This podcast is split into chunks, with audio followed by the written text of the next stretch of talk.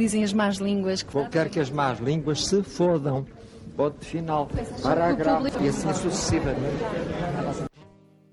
Ora bem, hoje vamos falar do cinema português. Esse, esse grande tema que já queremos falar há algum tempo, mas só hoje é que, que Já deu, que deu vontade, que deu vontade de falar hoje. Mal amado o tema, não é? Para muitos. Não o tema em si, mas mal amado. A- Os filmes portugueses? Ora, não estou a dizer por nós, estou a dizer uh, a ideia sim, genérica. sim, não é? É mal amado porque há mal amantes de cinema português em Portugal. Provavelmente. Então, que cinema português é uma merda. Mas. eh, Ei!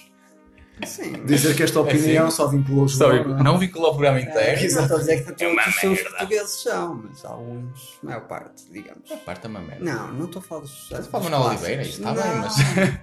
Antes pelo contrário. Era muito bom. Hum, mas sim, por regra, os filmes que têm vindo a sair costumam ser desconsiderados pelos críticos, os críticos portugueses, obviamente os críticos internacionais não se fala. Hum, Estamos a, a falar do- dos críticos estrangeiros, somente em Cannes, que até os filmes portugueses são, são muito sim, valorizados. um em, em 20. Nós temos o exemplo da Leonor Teles. Leonor Teles que. Temos o Marco que Martins. curtos, Marco Martins. Pronto, Pedro Costa, tudo bem. Manuel Oliveira também era chamado como mestre. Sim, não é isso que eu estou a dizer. Estou a dizer que os filmes que têm vindo a, a aparecer não são bem, não são considerados pelos, pelos, pelos críticos. Mas pronto, eu não, vou, eu não vou falar muito do cinema clássico português, porque aí bem, não estaria cingido, mas a maior parte seria sobre Manuel de Oliveira e do César Monteiro Hum, também do João Botelho, se quiserem por lá. Ahm, mas vou falar eh, especialmente dos filmes eh, que saíram relativamente pouco tempo. E vou eh, laçar a um eh, cineasta específico, que é o Marco Martins. Para quem não sabe, Marco Martins tem três filmes. Um, o primeiro foi Como Fazer um Círculo Perfeito, o segundo foi Alice e o terceiro foi São Jorge. E o que é que é de falar sobre Marco Martins? Primeiro, Marco Martins, na minha opinião, não é o maior realizador português da hora, mas eu acredito que é o melhor realizador português. Há uma grande diferença entre maior e melhor. Atenção, maior é o mais conhecido, o melhor é o que é o melhor mesmo, tecnicamente. quem é que dirias que é o melhor? Não, eu já disse, o melhor é o, é o Marco Martins. E o maior? O maior diria que é. Manuel Oliveira. A Não. nível de cartel. Não, agora. Ah, e atualmente. os atuais. Diria que é talvez. Miguel Gomes? Não, Leonel Vieira. Talvez. Mas é isso. É, é, estás a fazer a dicotomia entre o que é o, o maior maior, e o melhor. É. Isto porquê? Porque, voltando ao João, ao João César Monteiro, ele numa entrevista perguntaram porque é que ele não gostava de Manuel Oliveira. E ele disse: Eu sempre disse que Manuel Oliveira era o maior realizador português. Mas quando ele começa com as suas filosofias, aborrece. Pronto. Mas há uma grande distinção por ele ter dito é o maior e não o melhor. Porquê? Porque ele considerava-se o melhor. E claramente não ia dizer que Manuel Oliveira era o melhor. Mas era o maior porque de facto Manuel Oliveira era o mais, o mais conhecido e deve ser. Acho que não há muitas dúvidas que até, até hoje o mais conhecido cineasta português, não só em Portugal, mas em todo o mundo, é o Manuel Oliveira. Ehm, porque tem grandes filmes, não é? Eh, especialmente começando pelo Aniki Bobó, esse clássico. Eh, mas depois tem outros filmes, que, A Caixa, por exemplo, grandes filmes que ele, que ele produziu.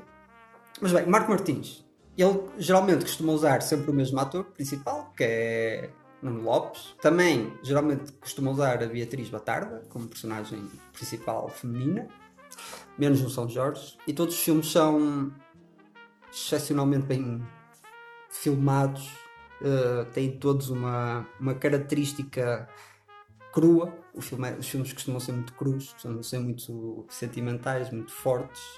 E vocês têm o caso de São Jorge, que se passa no tempo da, da crise da Troika, mas também na Alice, em que o, o personagem principal, os dois personagens principais, é um casal que perde a filha, que é a Alice, e é basicamente um policial barra drama, mais drama do policial, é a tentar encontrar a, a filha. E são, são filmes muito fortes, muito sentimentais. E, e porque é que eu digo que ele é o melhor realizador agora português? De facto, ele só tem três filmes, é relativamente novo. Uh, não que a idade seja um impedimento para ser um, um grande cineasta. E nós vemos isto não só em Portugal, mas também em Hollywood, com Damien Chazelle, por exemplo. eh, que, que ganhou o Oscar de melhor realizador. Com, acho que nem 30 anos ele tinha, acho eu, ou já tinha feito 30. E os filmes de facto são. são há, há muitos críticos que dizem que são diamantes em bruto, mas eu nem diria que são brutos, porque são, eles são refinados já, os filmes. São Jorge, por exemplo, ganhou muitos prémios em, em festivais internacionais pela Europa. Uh, foi uma pena não ser considerado para melhor filme estrangeiro nos Oscars, por exemplo, mas foi candidato, mas depois não chegou à, à ronda final. Uh, Alice aconteceu o mesmo, também não foi considerado, mas chegou, não chegou à ronda final, mas teve nos pré-candidatos. Uh, e portanto, tirando Marco Martins, não considero que haja assim um grande cineasta português. Vamos falar do Vicente, do Vicente Alves do ok? Estás-te a referir ao, ao filme Alberto? Nós, por acaso, os três fomos ver. Ao Alberto, ao da Flor Bela Espanca. Especialmente o da Flor Bela Espanca, que eu acho que é bastante melhor do que o Alberto, embora eu, goste, eu gostei muito do Alberto. Eh, ele que vai fazer agora de outro. Do Amadeu Sousa Cardoso. Do Amadeu Sousa Cardoso, exatamente. Do pintor Amarantino. Portanto, ele gosta muito de fazer biografias. É um uhum. cineasta de biografias. Mas sim, mas agora se, se, pegando aqui no que o João disse, e se calhar em vez de, de se elencar, fazer também um, um flashback e depois um flash forward. E eu, um, algumas referências que eu tenho do, do, do cinema, e se até nem ia começar por aqui, mas é uma vez que o João falou disso, a Leonor Teles tem ganho prémios, não é? Uhum. Tem vindo a ganhar prémios. O primeiro a que ela. Sim, a Balada dos Batracos, que eu vi por acaso. Eu aí tenho uma opinião mais. mais eu acho que. Vamos cá ver uma coisa. Para já li, li entrevistas da, da Leonor Teles e gosto, gosto, muito dela, gosto muito quando ela fala, não como realizador, mas como ela fala como cidadã. Posso até nem concordar com algumas coisas, mas, mas acho que é uma, tem ali um discurso estruturado. Ponto número um. Ponto número dois, acho que, se calhar é o meu lado mais cáustico e cínico a falar, eu acho que ela, os prémios que ela tem conseguido, uh, creio que são mais atendendo à, vá lá, à, à atualidade e à realidade sociológica do mundo. Isto é, o, mar, o, chamado marxismo cultural e, um certo, e uma certa tendência para, para que as minorias étnicas estejam e não só que as minorias estejam retratadas. Eu, eu, não, eu não vejo, sinceramente, na balada do Batráquio, não vejo ali nenhum. nada que, que. não vejo nada de especial artisticamente. Sinceramente. Eh, mas isto foi um parênteses. Em relação, aos, em relação a algumas coisas que queria falar. Uma, o Miguel Gonçalves Mendes também é um nome do cinema atual português que deve ser considerado. Miguel Gonçalves Mendes, vamos contextualizar. Uh, ele, ele fez o autografia, realizou a autografia uh, centrado na obra, na vida e obra do, do Cesarini. Acho que foi bastante importante para que uma nova geração e novas gerações uh, descobrissem o, o Mário Cesarini. E uh, aí já num um, regi um registro mais escolástico, mais, mais formal. Aliás, ele fez esse, esse filme, julgo saber, na transição da sua vida académica como estudante de cinema para a sua vida profissional, mas obviamente que, que o grande, a grande explosão na sua, na sua, na sua vida como, como cineasta deu-se com José Pilar, que, que, foi um filme que galgou fronteiras e mesmo dentro das fronteiras portuguesas conseguiu, conseguiu uh, desde logo, à semelhança do que aconteceu com o Cesarini, e ele fez milagres pelo, pela imagem do Saramago. Uh, não tanto a imagem literária, mas a imagem humana que ele transmitia, o Saramago e também um, a Pilar. Muito bem, algo muito bem feito do ponto de vista do conteúdo e, sobretudo, do ponto de vista da forma. Eu também agora remetia-me um bocadinho ao, ao, ao meado, aos meados da década de 90. E a década de 90, foi, a década de 90 foi importante em Portugal a vários níveis e genericamente a nível artístico, porque, e isso também não é dispiciando o facto de estarmos ainda numa no rescaldo dos anos 80, mas sobretudo estarmos ali na, nos primeiros anos pós-integração europeia de Portugal e sobretudo anos de grande expansão económica. E essa expansão económica uh, estava imbuída de outro tipo de expansões e permitia sobretudo, e permitiu efetivamente, do ponto de vista artístico geral e da cultura pop, é, nas suas múltiplas expressões, permitiu muita, hum, que se fizesse muita coisa e muita coisa boa. E estou-me a lembrar uh, de dois filmes que foram feitos uh, concomitantemente no tempo. Uh, estamos a falar do ano de 95, mais ou menos, e que curiosamente são filmes que eu gosto muito. E curiosamente, dizia eu, que têm a mesma temática. E esses filmes são o filme de, de estreia do Lionel Vieira, chamado A Sombra dos Abutres, em que fala basicamente de uma. passa-se no Planalto Mirandês. E Planalto Mirandês, de onde é natural o, uh, o próprio Lionel Vieira.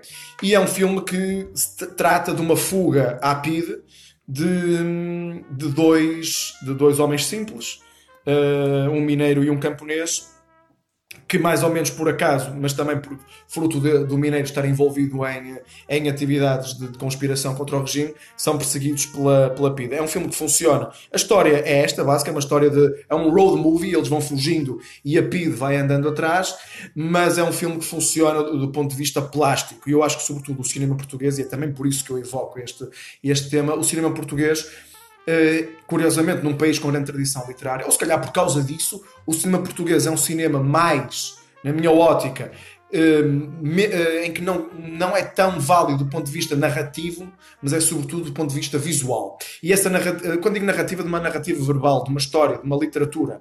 Portanto, acho que é um cinema que vale mais pela narrativa de imagens do que pela narrativa de palavras, daquilo que geralmente se fala como sendo uma história.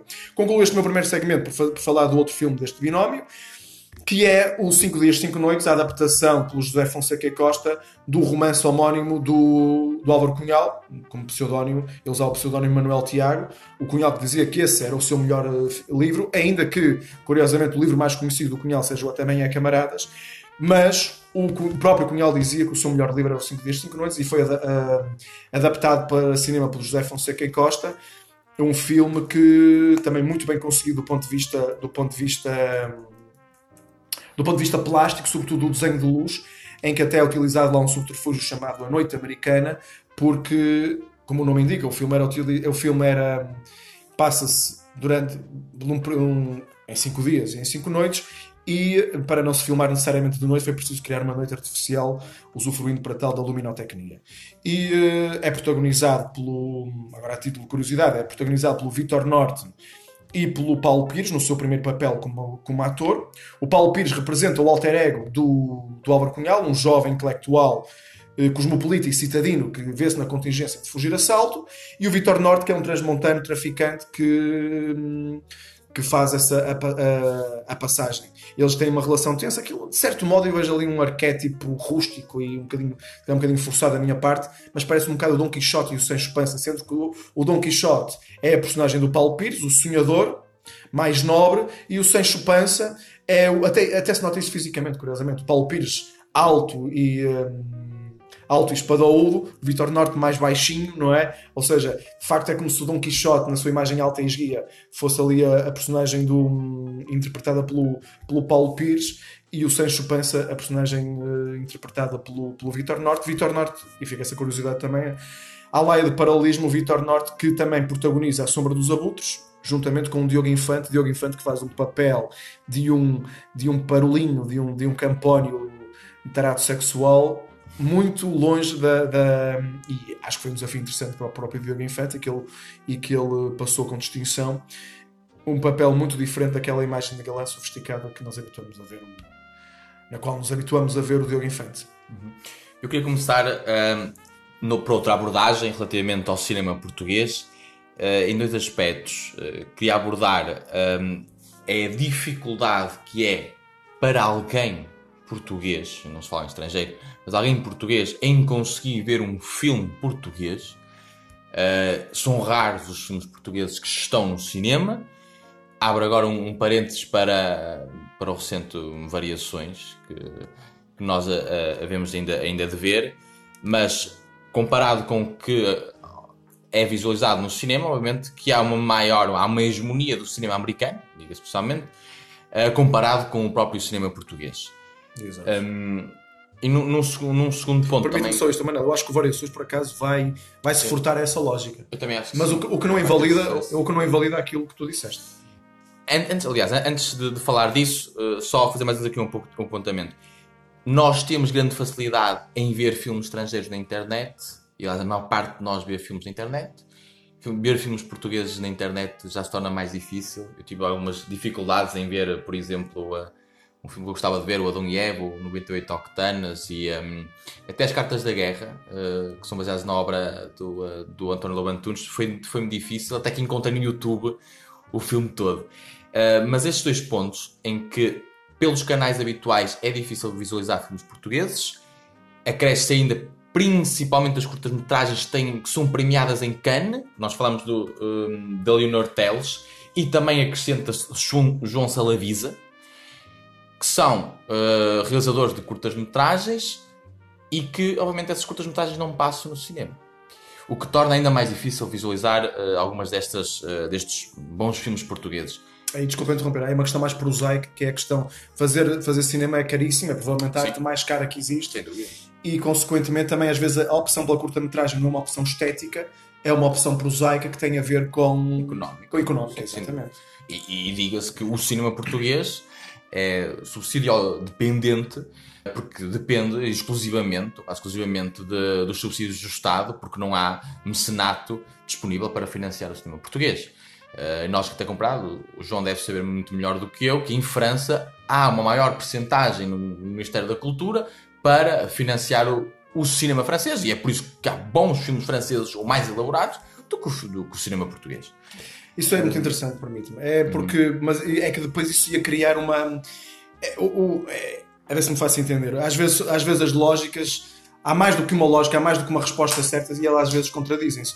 Porque, por exemplo, se o Ministério da Cultura, isto é uma, questão hipotética, e pegando o que o Manel estava a dizer, o Ministério da Cultura português, eventualmente, se subir o. Uh, se aumentar o orçamento do, para cinema, há um problema, porque depois um filme, um filme já é muito mais caro do que uma peça de teatro do que financiar uma peça de teatro, do que financiar um espetáculo de dança, do que financiar uma. Estamos a falar de milhares de euros, é, podem chegar a milhões. Ora, lá está. Do... Lá está. Quando, quando, muitas vezes, por exemplo, com, se calhar tu com 2 mil euros já montas uma peça. Sim.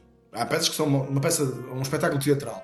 Portanto, 2 mil euros para cinema não é nada. 2 mil euros gastam num dia, provavelmente, e, e nem isso, até, até gastam mais do que isso. Isso poderia criar depois entre criadores de diferentes de diferentes linguagens artísticas poderia criar uma certa hum, animosidade, não é? Porque, porquê? Porque a fatia que vai para cinema é escandalosamente. É escandalosa, atenção, quando eu digo escandalosa, não é uh, fazer nenhum juízo de valor, é só meramente uma questão aritmética. É necessariamente muito maior, mas tremendamente maior do que financiar um escritor. Claro. Financiar uma peça de teatro. Financiado, escritores. Pois, isso também. Há aquele programa agora de. Oh um programa de apoio a escritores um, que recebe 1200 euros por, hum, por mês.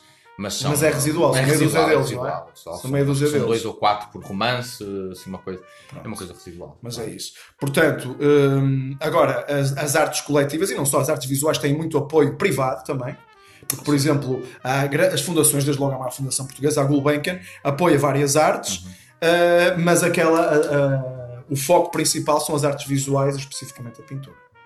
Certo? E agora continuando e retomando o meu segundo ponto, uh, porque até falaste no Variações e acho que vai, vai sair fora da, da lógica que tem sido a visualização de, dos filmes portugueses.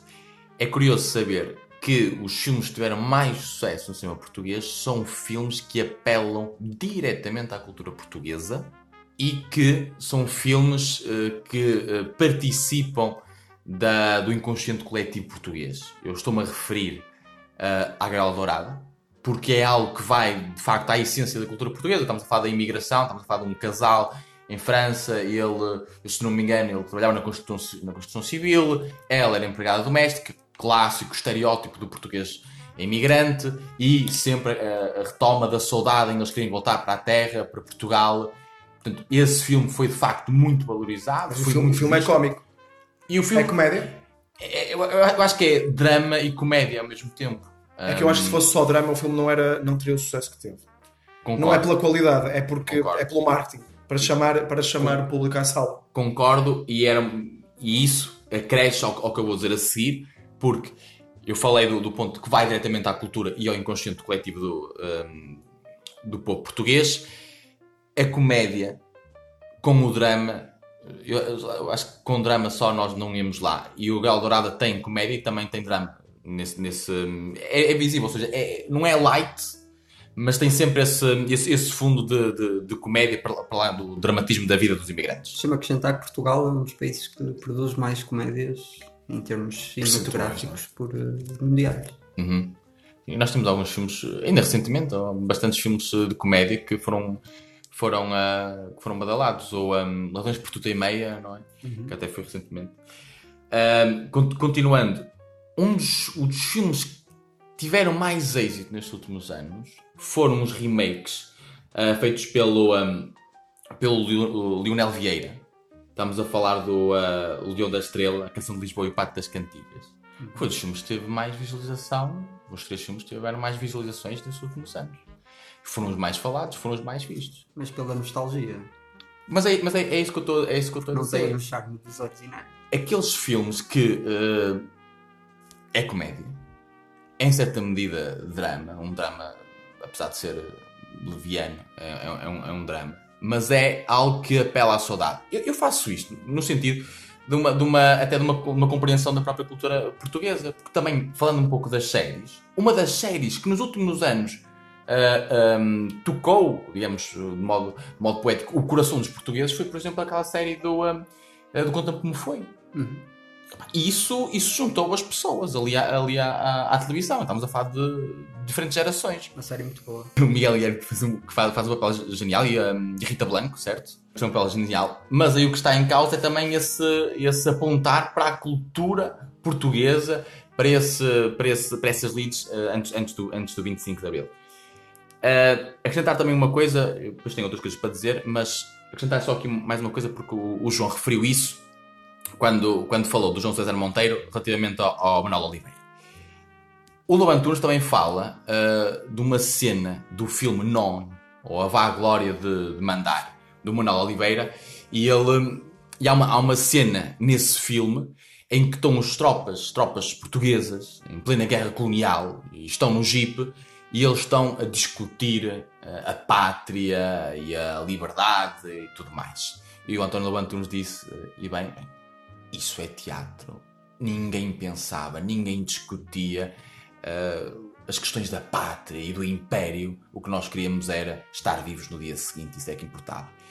Essa parte teatral eu julgo que seja uma característica muito presente no, no cinema português, que muitas vezes uh, vai para o poético, também referir João Botelho nesse sentido do, do poético, Uh, mas muito próximo até do, do, teatral. Eu nem diria tanto poético, mas do teatral, efetivamente.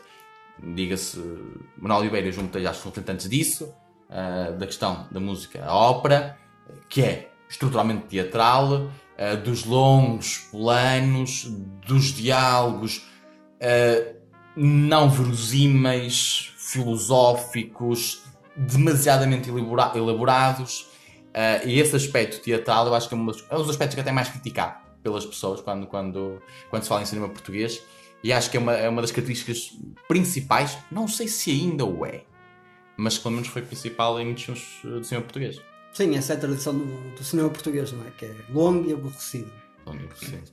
Não é verdade. Longo é verdade, mas aborrecido, pois depende de cada pessoa, como é óbvio.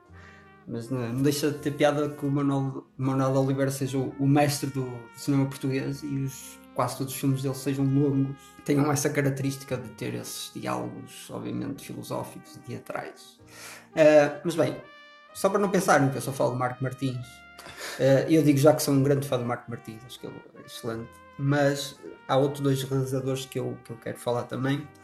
Uh, como tinha dito no, no início, talvez o maior realizador português seja o Pedro Costa. Para quem não sabe, o Pedro Costa foi, foi quem fez o quarto da banda, com a banda Duarte, uh, que antes tinha feito os Ossos, com a banda Duarte também. Um, e porque é que ele é tão conhecido? Bem, porque ele basicamente em dois filmes, que foi uh, o, o Cavalo Dinheiro em 2014 e depois este último, uh, que é a Vitalina Varela, que é sobre a atriz Vitalina Varela, se não me engano é cabo-verdiana. Um, ele tem ganho sempre, sempre prémios uh, no Festival do Carno, na Suíça. Na Suíça. Um, ganhou melhor realizador, a Vitalina Varela ganhou agora melhor, melhor atriz. Um, e por isso é que eu digo que ele, se calhar, é o maior, o mais conhecido. e ele tem belos filmes. Outra vez, o quarto da banda é excepcional. Uh, os ossos também. Um, o Vitalino Varela eu não vi, por isso não posso dizer, mas o, o, o Cavalo Dinheiro também. São grandes, são belos filmes do Pedro Costa. E outro que quero falar, que não é muito conhecido pelo, pelos seus filmes, que eu acho que o único filme de longa-metragem que ele tem é o Cartas de Guerra. Hum. É o Ivo uh, M. Ferreira. Uh, ele é mais conhecido pelas, pelas curtas, mas o, as Cartas de Guerra, que é a adaptação do, do livro do António, António Antunes, um, se não me engano, foi o filme que esteve mais perto para ser uh, nomeado como melhor filme estrangeiro na, na Academia. um, e que foi por todos, especialmente os críticos americanos, adoraram. Uh, houve um crítico americano em específico, não sei o nome, mas uh, sei, sei de que qual era a sua empresa, digamos, neste caso é um jornal, que é o New York Times, em que disse que hum, as cartas de guerra eram o, o mais o, o, filme de guerra mais belo depois do Apocalipse Now, Não. que é uma coisa excepcional. Um, nós temos aqui esta comparação. Um, portanto, o Ivan Ferreira, que também é novo, tem 40 e poucos anos, portanto, um, a fazer este filme que foi em 2016, se não me engano. Sim. Um, e quase, quase conseguiu que fosse nomeado para, para melhor filme. Isto é um, um problema que, que, os filmes portugueses têm, que é, eles são bons, mas nunca são, parece nunca são bons, suficientes para entrar no, na academia. Uh, por bem que parece, porque nós uh, temos excelentes filmes, mas parece que os filmes japoneses, sul-coreanos, franceses são sempre cada vez mais considerados do que os portugueses. Claro que há todo um lobby por trás da academia e tudo mais, em que Portugal não consegue competir, mas vamos ver. Pode ser que, como há notícias que Variações será o representante eh, para o ano, não é para a cerimónia, mas para, para este ano 2019 será o representante de Portugal para melhor filme estrangeiro, vamos ver, é, uh, do João Maia. É, João Maia, que também, se não me engano, é o terceiro filme dele, uh, este Variações. Vamos ver se vai ser. Eu por acaso não acredito que seja, acho que vai mesmo ser o Pedro Costa com, com o Vitalina, mas vamos ver. Um, e é engraçado esta, esta, esta dicotomia que é os portugueses são, são bons, uh, alguns. Eu continuo a dizer que a maior parte dos filmes portugueses têm sido não são bons, mas pronto, alguns são. E há estes realizadores com muito talento, como o Ivan Ferreira, o Pedro Costa, o Marco Martins, o João Maia, Uh, mas podemos ir mais para trás um bocadinho, João Boteiro, Vicente Alves do Ó, um, a Leonel Teles. Uh, podemos ir buscar grandes filmes como Os Mutantes da Teresa Vila Verde, se não me engano, que são belos filmes e que têm uma tradição especialmente portuguesa, que é quando o filme português não é comédia, é automaticamente um drama, mas um drama pesado. e o Pedro Costa, especialmente, usa um, um certo tipo de, cinema que é usado na América, mas não é muito. Como é que eu dizer? Não é muito reconhecido, que é documentário barra ficção. O Quarta Banda é um documentário barra ficção. Uh, este novo Vitalino é um documentário barra ficção, em que eles chamam este tipo de género doco-ficção. Um docudrama. Um, sim, ou docudrama ou docoficção. Uh, e é um estilo específico do Pedro Costa, mas não é só do Pedro Costa. Ali no Hotel também entram no meio desse, desse, desse género. E parece que, que os cineastas portugueses estão a seguir por esse, por esse, por esse caminho.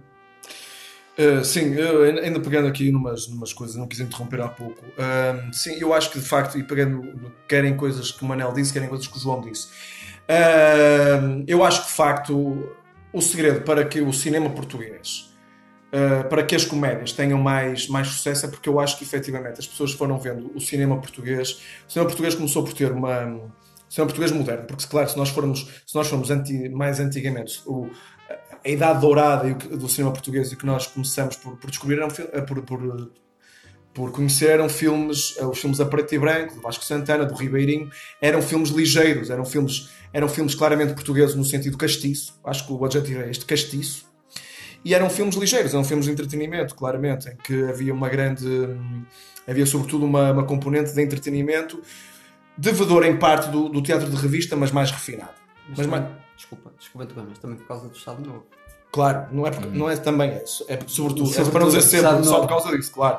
Por, e era isso que eu ia dizer. Ainda que quando, quando uh, apareceu nos anos 60, ou seja, ainda durante o Estado Novo, mas quando já se já sopravam ventos de liberdade, no maio de 68, as crises académicas em Portugal, e sobretudo quando houve uma geração de, de, de intelectuais portugueses, alguns deles cineastas, ou proto-cineastas, que tiveram exilados, por vontade própria ou não, sobretudo em França, e por isso é que também o cinema português, o, novo, o movimento do novo cinema português é um, é um cinema claramente influenciado em conteúdo e forma pelo cinema francês, daí também ter muito diálogo, ser muito parado, ser muito longo, muito existencialista, muito dramático, não é? Uh, tem a ver com essa influência. E, e, e uh, pegando nessa questão do novo cinema português, uh, que foi importante e onde apareceu até, vocês já falaram do João César Monteiro, portanto, essa geração que agora anda pelos 80 anos, mais ou menos, o António Pedro Vasconcelos, o Guimarães, etc, etc, etc. E há um filme que eu, que eu, que eu pessoalmente aprecio particularmente, que é uma adaptação, eu já vi, eu já vi duas outras vezes adaptações da Promessa, uma peça do, do Bernardo Santareno, Santareno, uma peça escrita para palco, já vi duas, duas ou três uh, adaptações teatrais. Mas curiosamente, a adaptação que mais gosto não é teatral, mas cinematográfica. E uh, num filme protagonizado pelo João Mota, o Cinto Felipe e a, e a Guida Maria. Uh, e é um filme muito bonito, embora sofra de um problema que os filmes portugueses tinham e que tem a ver em grande medida com a falta de dinheiro e também com uma certa falta de domínio tecnológico por parte dos, dos artistas e técnicos portugueses que trabalhavam em cinema. Que era, sobretudo, é uma questão de fotografia, muitas vezes, mas sobretudo uma questão de som. E a verdade é que o som começou a melhorar em Portugal, uh, não só, mas sobretudo quando veio um, alguém da Europa de Leste, que ainda ficou, que ficou por cá Portugal, também, que ficou por cá a viver, tanto quanto sei, um fulano chamado Branco Neskov, que eu não sei de onde é que é, mas pelo nome vê-se que é da Europa de Leste, que começou efetivamente a melhorar, as, as a, melhorar a qualidade do som. Uh, do cinema português, porque o cinema português, muitas vezes, nos anos 70 e anos 80, e ainda parcialmente no início dos anos 90, tinha um problema que era que estava para lá do, do problema artístico e do talento, que era um problema técnico. Via-se que não, que não havia, por um lado, meios, pela questão financeira, mas também conhecimento técnico para. Hum, e o cinema vive em grande medida muito de, também da, da, da valia técnica e, uh, e, o cinema português muitas vezes era traído na sua valia artística, alguns filmes eram traídos na sua valia artística pela, fa pela falta de, de, uma componente técnica um, minimamente qualitativa. Uh, o João falou da Teresa Vila Verde e, uh, e há um, também houve uma, uma micro tendência no cinema português, no cinema português de transição secular, no final do, do no final do século XX para, para o século XXI, eh, de alguns filmes com o, o, começou o Pedro Costa, que foi falado, a Teresa Vila-Verde com os Mutantes e com o filme que ela fez subsequentemente, mas os Mutantes criam um grande hype, e, eh, e o Alberto Seixas com um filme chamado Mal. E, era, ah, e depois, isto faz-me lembrar o mal, faz-me lembrar outra coisa. Que era, os filmes portugueses muitas vezes tinham sempre, e, e artisticamente não se percebia porquê, tinham, tinham muitos atores estrangeiros, em que muitas vezes o filme era dobrado até, ou parte dele. O Capitães da Areia, por exemplo, o Capitães da Areia, não, desculpem. O Capitães de Abril, da, da, da Maria de Medeiros, em que o Salgueiro Maia é interpretado por um italiano, mas são, mas são muitos os filmes em que aparece uh, gente estrangeira. Eu, numa primeira instância, começo a dizer, isto é uma, é uma questão de parolice mas e, e, até pode haver um caso ou outro em que seja. Agora era sobretudo é uma questão económica, isto é, Portugal muitas vezes os, os realizadores não tinham dinheiro uh, para fazer o filme ou para fazer o filme que queriam e tinha que ser uma coprodução com outros países. E por exemplo, era normal que um produtor francês invista dinheiro num, num, filme português, mas que vai, mas vai querer que. Mas não é só uma questão de filantropia, vai querer o retorno daquilo. E, como é que, e que retorno é que ele tem? É pegando aquele produto e vendendo também no seu, no seu país. Imaginemos, se é a França, ainda para mais é um mercado potencialmente muito maior do que o mercado português, por questões óbvias, porque França é um país com mais habitantes do que Portugal. E, para, e, mas não se vai dizer a um francês, olha, agora vais ver um filme que se fez em Portugal. Mas for um filme feito em Portugal, mas com uma parte falada em francês e com uma atriz ou um ator conhecidos em França, isso já vai ter um, um chamamento e um apelo muito maior para que o filme seja, seja transmitido, lá está, neste caso em França, uma situação hipotética que, que falei.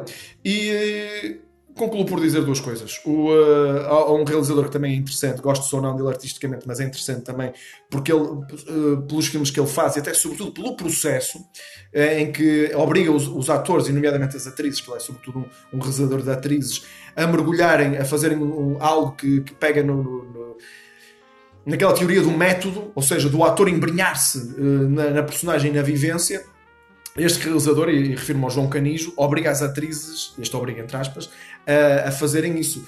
O último, um dos últimos filmes que ele fez, o Fátima, as atrizes tinham, eh, fizeram mesmo uma peregrinação uh, a Fátima e no meio de, no meio de, de, de outras peregrinas uh, reais. Ali há uma, há uma fusão, algo que também já foi feito muito no cinema de autor da, dos anos 50 e 60, um, que era uma fusão entre aquilo que era. Ou seja, não queriam a tal teatralidade que se falava, queriam, uma, queriam que houvesse assim, que o cinema transmitisse alguma, tanta naturalidade quanto possível, a tal ponto que muitos deles, e não me refiro ao João Canijo em particular, punham não, não a situação nem os figurantes, mas até os próprios protagonistas a ser gente que, que não era ator uh, profissional para supostamente dar uh, não dar aquela técnica era, era algo que não era tão tecnicamente rico mas que era não tinha os tiques não tinha os tiques de que se ganha os tiques técnicos tinham eram o, o que se esperava que fosse uma interpretação uh, mais natural e,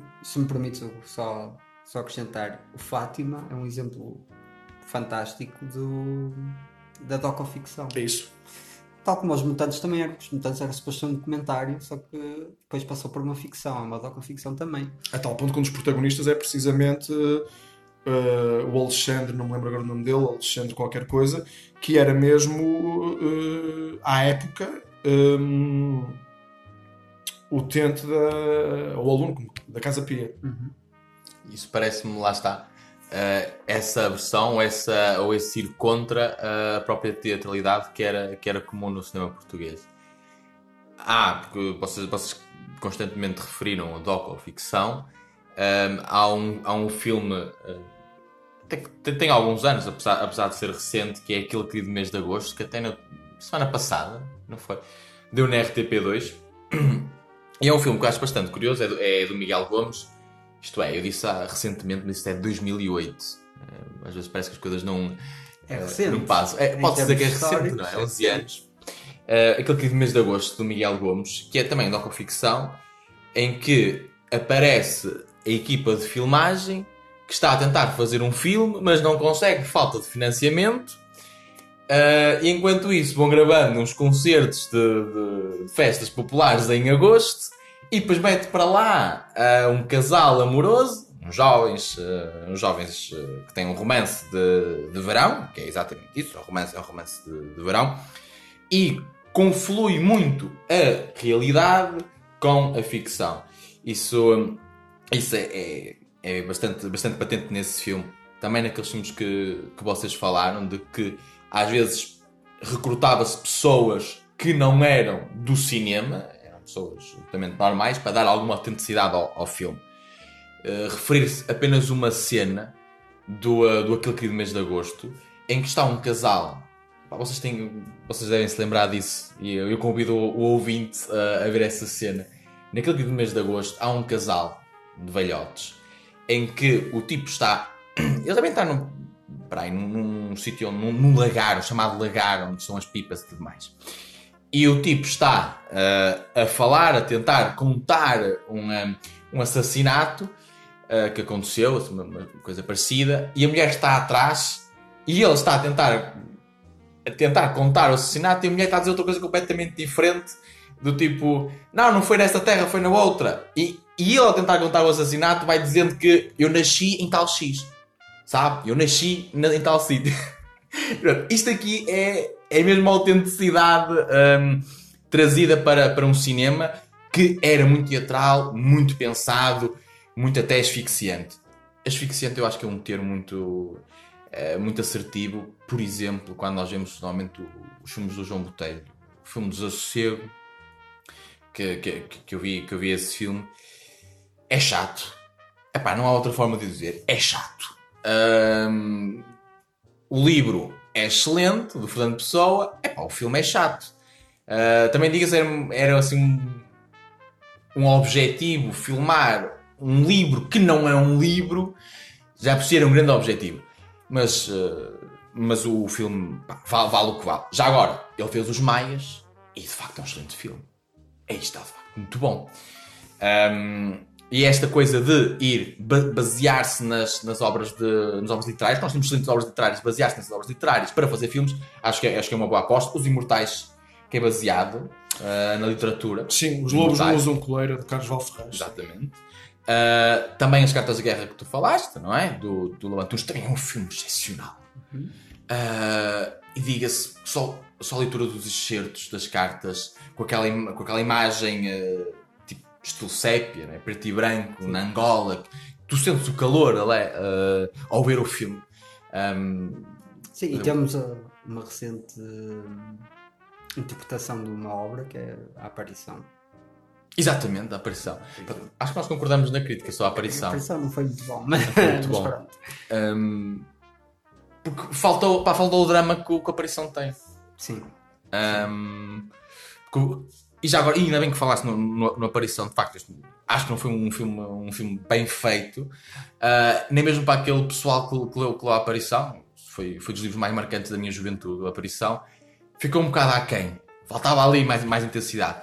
Mas lembrando isso, o Brasil Ferreira um, participou num filme, Brasil Ferreira, diga-se que é o autor do, do, do Aparição. Uh, o Brasil Ferreira participou num filme baseado na sua obra Manhã Submersa, obra homónima, uh, do, do Lauro António, e só referir um, há uma cena que o, que o- Lauro António uh, menciona que está uh, a falar com o, um, com, com o Virgílio Ferreira e, um, e pergunta-lhe se ele, se ele quer uh, intervir na obra, no filme. E o Virgílio Ferreira diz disto: O romance é meu, o filme é seu. Cada um vai valer por si. Se o filme for uma merda, é uma merda. O filme, o, o livro é uma merda, por isso. ah, isto isto leva-nos para um ponto que é o filme baseado numa obra literária tem que ser literal ou não tem que o ser. Mencione-se, eh, nós já falamos no podcast, o Kubrick com eh, o O'Clock Orange, o um, A Laranja, Laranja Mecânica, Lolita. e uh, Lolita, exatamente, do Nabokov e, um, e realizado uh, pelo, um, pelo, também pelo Kubrick. Mas também aqui no, no cinema português, portanto, temos o, o João Botelho e uh, o Manuel Oliveira, que realizou bastantes livros da, da Cristina Peça Luís. E também o do, do Essa de Queiroz, também, uh, As Singularidades de uma, de uma Rapariga Loira. E assim sucessivamente.